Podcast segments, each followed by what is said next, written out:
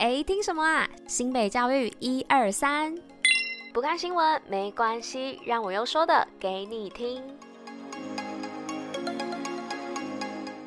嘿大家吃饭了吗？我是珍珍，大家午安。今天是十一月十七号，礼拜五，新北教育一二三的第四百零二集，同时也是第四季的第三十三集喽。那我们的脸书粉丝团哦，新北学霸又有这个讲座要来跟大家做分享，分别是亲子工作坊跟教师工作坊的部分。那场次呢，分别是在十一月十八号、十二月十七号跟十一月二十三号。那详细的这个讲座工作坊内容呢，欢迎大家到我们的脸书新北学霸来贴文查看哦，那邀请大家一起来参加这些讲座吧。好啦，那接下来呢又要进入到我们今天新北啪啪照的部分，就让我们继续听下去吧，Go Go！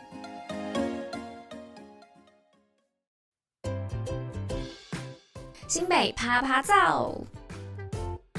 那因为今天呢，就是我们的新北耶诞城的开城日哦，所以要来跟大家分享关于耶诞城的童趣嘉年华活动。那耶诞城开城后的首周活动，跟大家说，就是童趣嘉年华，邀请大家一起来玩。那现场呢，不但有精彩的马戏团表演，还有生动的剧团演出，那更有深受喜爱的卡通人物来带动跳，带给大家最欢乐的耶诞气氛。那当天呢，也有丰富有趣的市集活动，欢迎大家一起到现场走走逛逛。那活动时间呢，就是在这个周。周末十一月十八号跟十九号，地点呢则是在新北市民广场。那邀请大小朋友们呢一起到现场来同乐，感受冬天的圣诞氛围吧。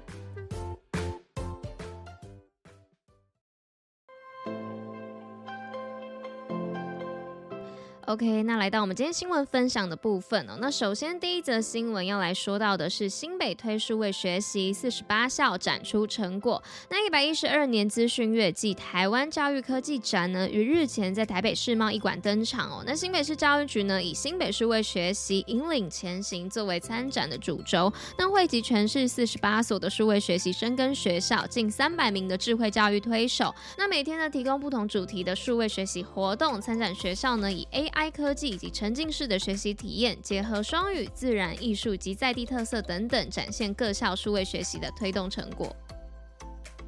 再来第二则新闻呢，是淡水一信学生书法比赛，中小学生金色水岸展创作。那为了提倡国民中小学的学生写作风气及艺术创作，那淡水第一信用合作社呢，在日前举办第四十五届的国民中小学学生写生书法比赛。那邀请淡水、八里、三芝、石门、金山以及万里等六行政区的国中小学学生，那超过四百人来共襄盛举哦。那淡水一信呢，不仅是鼓励在地学生创作，提供舞台，让学生能将这些年习得的美学眼光和美术技法展现出来。那也期盼学童呢，可以尽情发挥所学，为学校以及个人争取荣耀。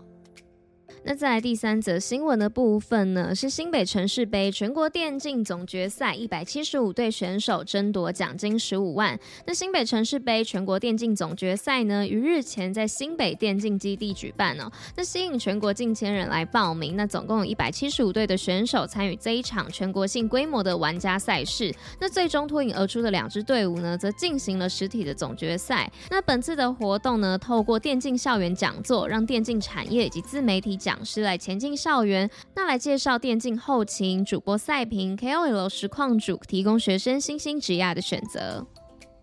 最后呢，来到今天第四则新闻的部分哦，是海事水产类全国技艺竞赛，中华商海夺航海职种团体奖亚军。那一百一十二学年度全国高级中等学校海事水产类学生技艺竞赛呢，于日前在国立台南海事举办。那全国呢，共计有一百二十七位的精英选手来共同角逐哦。那新北市中华商海呢，有五位选手参赛。那除了两位获得优胜之外呢，更拿下航海职种团体奖的亚军哦，创下历年最佳成绩。那获奖选手呢，也获得长荣、万海、阳明等八家企业的支持，来提供优质的保障职权。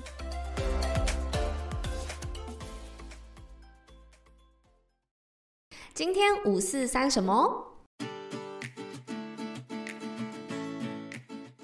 好的，今天五四三来分享什么样的内容呢？今天要来分享的就是关于飞机餐的几个小误会哦，就是你吃的其实不是微波食品。那有搭过飞机的朋友呢，多少都有吃过飞机餐的经验吧？那飞机餐呢，也不断的推陈出新哦，是飞航服务当中最重要的体验之一。那根据记载呢，全世界第一道飞机餐哦，是在一九一九年推出的，那由英伦航空所提供哦，那在伦敦来往巴黎的航空当中贩售，那所提供的。食食物呢都是起飞前包装好的。那一直到一九三六年呢，联合航空首度安装空厨系统，让机上的乘客呢可以得以享用热腾腾的餐点。那其他的航空才陆续的慢慢跟进哦。那一九五零年代呢是航空历史的黄金年代。那各家航空公司呢开始将机舱来升级哦，推出舒适的大空间，并改善空调系统，那降低高空的干燥不适感，并倡导以航空稳定度作为航空品质的指标。那服务呢也推陈出新，更使用银质餐具啊，营造顶级享受的氛围。但是呢，在九一一事件之后啊，因为航空安全法的规定，那各家航空公司呢，逐渐更改为只提供塑胶餐具哦。那后来越来越多的航空公司啊，因为成本的考量，逐渐来减少提供点心或是减少点心的选项，变成只有花生和无酒精的饮料。那至于为什么飞机餐总会有怪味道呢？因为当然在低气压的环境下，嗅觉会受到环境的影响哦。此外呢，当我们在三万英尺的高空空中，由于湿度下降到十二 percent，是比很多沙漠还要干燥的环境。那我们的味蕾呢，对于甜和咸的感受度就会比平常还要来下降三十 percent。那更有趣的是呢，酸苦辣觉却完全不受影响哦。那当然还要考虑到机上加热的因素嘛。那飞机餐呢，不是微波食品，虽然在各基地都有空厨，但是大多数的飞机呢，基于安全的考量是没有微波炉的。那在机上呢，多半以蒸烤的方式来做加热，所以无论飞机餐的口味再怎么样调调整，还是有许多不可避免的因素，但还是会让口感上与在平地有些许的不同哦。那听完这样子的小故事之后呢，下次大家在搭飞机的时候可以再感受看看哦。好啦，那以上就是今天跟大家分享的五四三内容。那今天新北交易一二三的第四百零二集就到这边啦，那我们就下周见喽，大家拜拜。